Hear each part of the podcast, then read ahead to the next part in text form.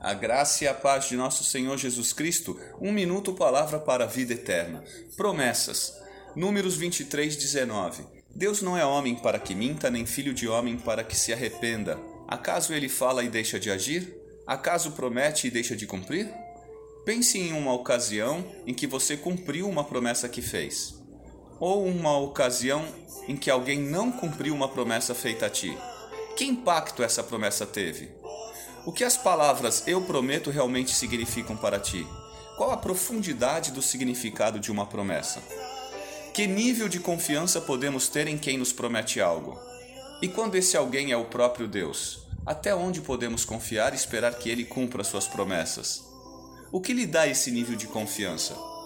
Hoje eu quero te lembrar de algumas coisas simples. Primeiro, há um tempo entre a promessa e o seu cumprimento. Segundo, quem recebe a promessa tem esperança de que ela seja cumprida. E terceiro, se quem prometeu é fiel, ela será cumprida. 1 Reis 8, 23, 24 E orou: Senhor Deus de Israel, não há Deus como tu em cima nos céus nem embaixo na terra.